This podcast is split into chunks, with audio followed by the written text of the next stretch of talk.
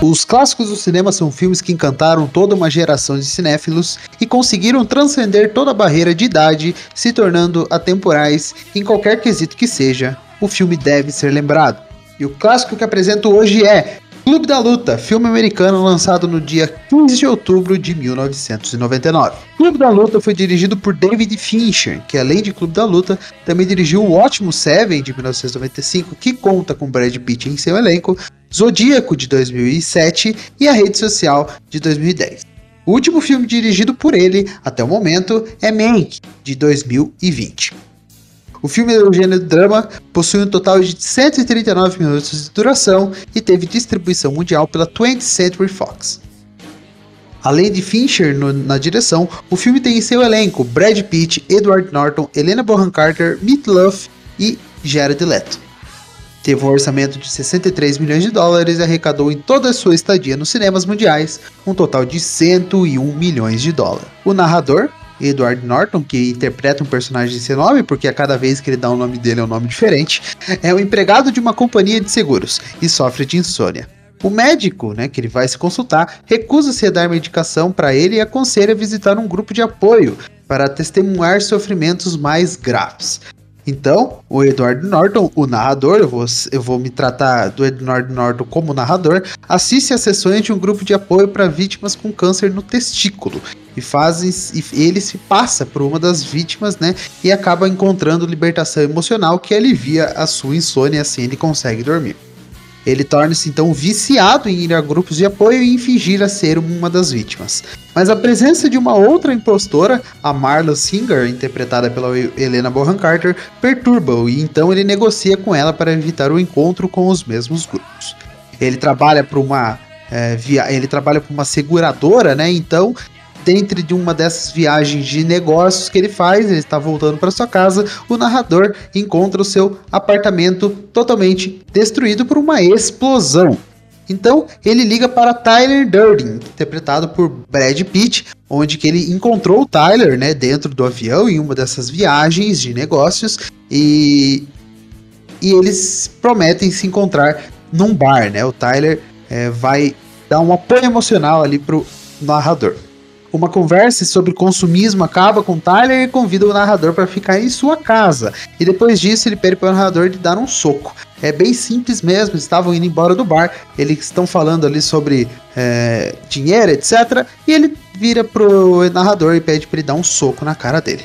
Então os dois se envolvem né, numa briga de bar, com o narrador posteriormente se muda para a casa do Tyler. Ele simplesmente larga. É, o, o apartamento dele que explodiu e etc. Simplesmente ele vai para casa com o Tyler. Passam-se os dias, né? É, essas lutas de bar, essas lutas no estacionamento do bar começam a atrair muitas, muitas pessoas, uh, todos homens, né? Começam a atrair muitos homens e essas lutas acabam se mudando pro porão, porão daquele bar e eles sim formam o clube da luta. O que eu acho disso tudo, né? É uma temática bem bem agressiva ao telespectador, né? Por quê? Um que o filme já começa falando sobre câncer, pessoas em estado terminal, ele sofrendo de insônia, a gente começa a acompanhar a vida dele e é uma vida totalmente conturbada, ele não tem paz em nenhum momento, e o momento de paz em que ele encontra é viajando, né? É, dentro dos, dos aviões em, em como ele chama, que são os amigos temporários que ele faz durante essas viagens, que é durante uh, um avião indo para um outro lugar, ele conversa com as pessoas que estão sentadas perto dele, etc. E assim ele vai se formando amizades temporárias. É o único momento de paz que ele tem na vida dele.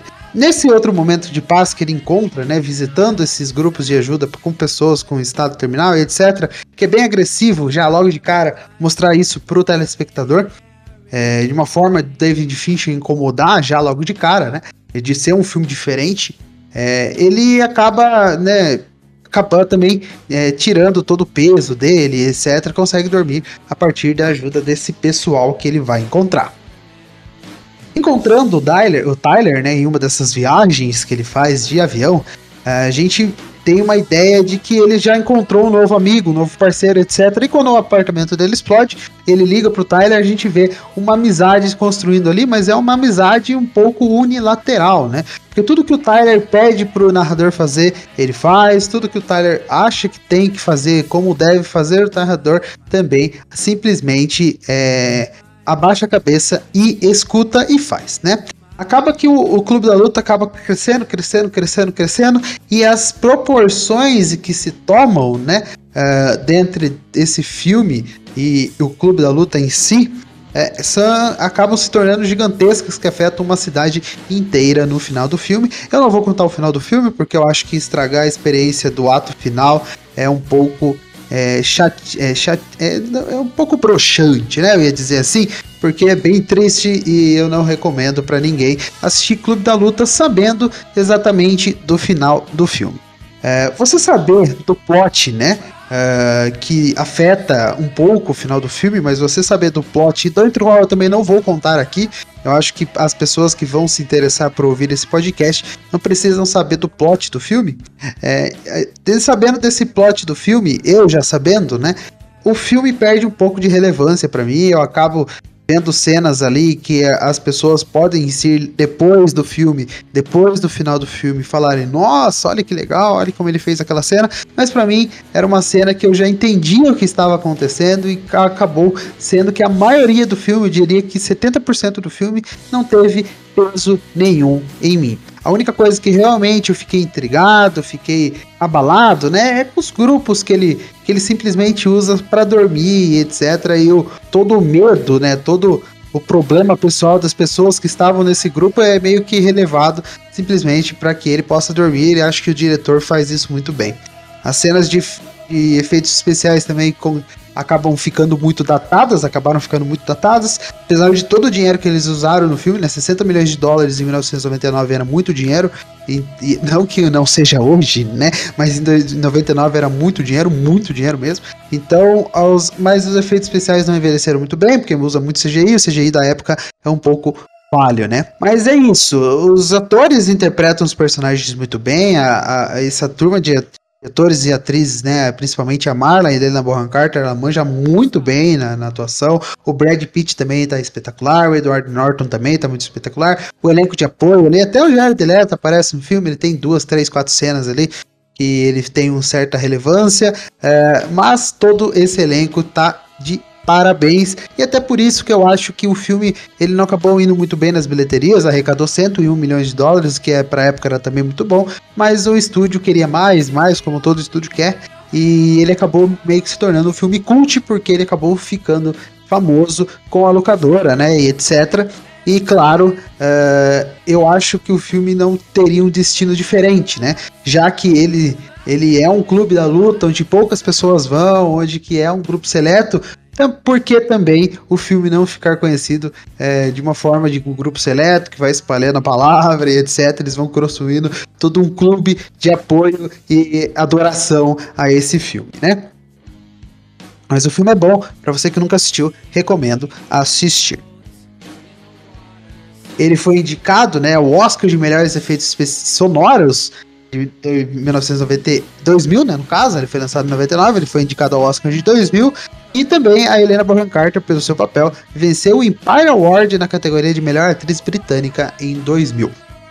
Em 2013, o Chuck Palahniuk, que é o o, o escritor né, do livro Clube da Luta, então o David Fincher ele fez um roteiro baseado né, algum, no livro do, do Chuck. Ele anunciou durante a Comic Con de San Diego que tinha uma continuação, um graphic novel, seu romance, né, que era, foi lançado em 2015 chamado Clube da Luta 2. É, também é um sucesso aí, os fãs adoram Clube da Luta 2, falam que é até melhor que o Clube da Luta 1.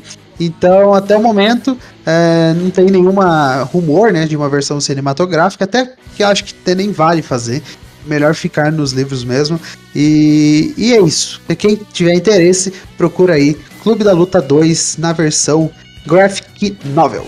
Isso é tudo sobre o Clube da Luta. E se você ainda não assistiu, vá até a Netflix e assista essa obra do cinema. Para muitos, um dos melhores filmes da história, com um dos melhores plot twists mais bem feitos também. E se você quer escutar mais sobre os clássicos do cinema, fique ligado que toda quinta-feira vai ter um programa quentinho para você aqui. Siga o arroba Clássicos do Cinema no Instagram e os Clássicos do Cinema em todos os agregadores de podcast. Vejo você novamente com mais um clássico semana que vem. E lembre-se, tudo que foi falado nesse cast foi fruto da sua imaginação.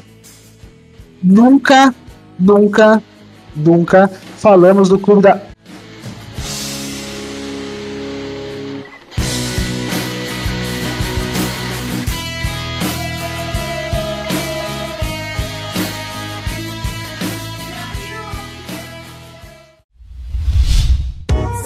A iniciativa Podcasters Unidos foi criada com a ideia de divulgar podcasts menos conhecidos, aqueles que, apesar de undergrounds, têm muita qualidade tanto em entretenimento quanto em opinião.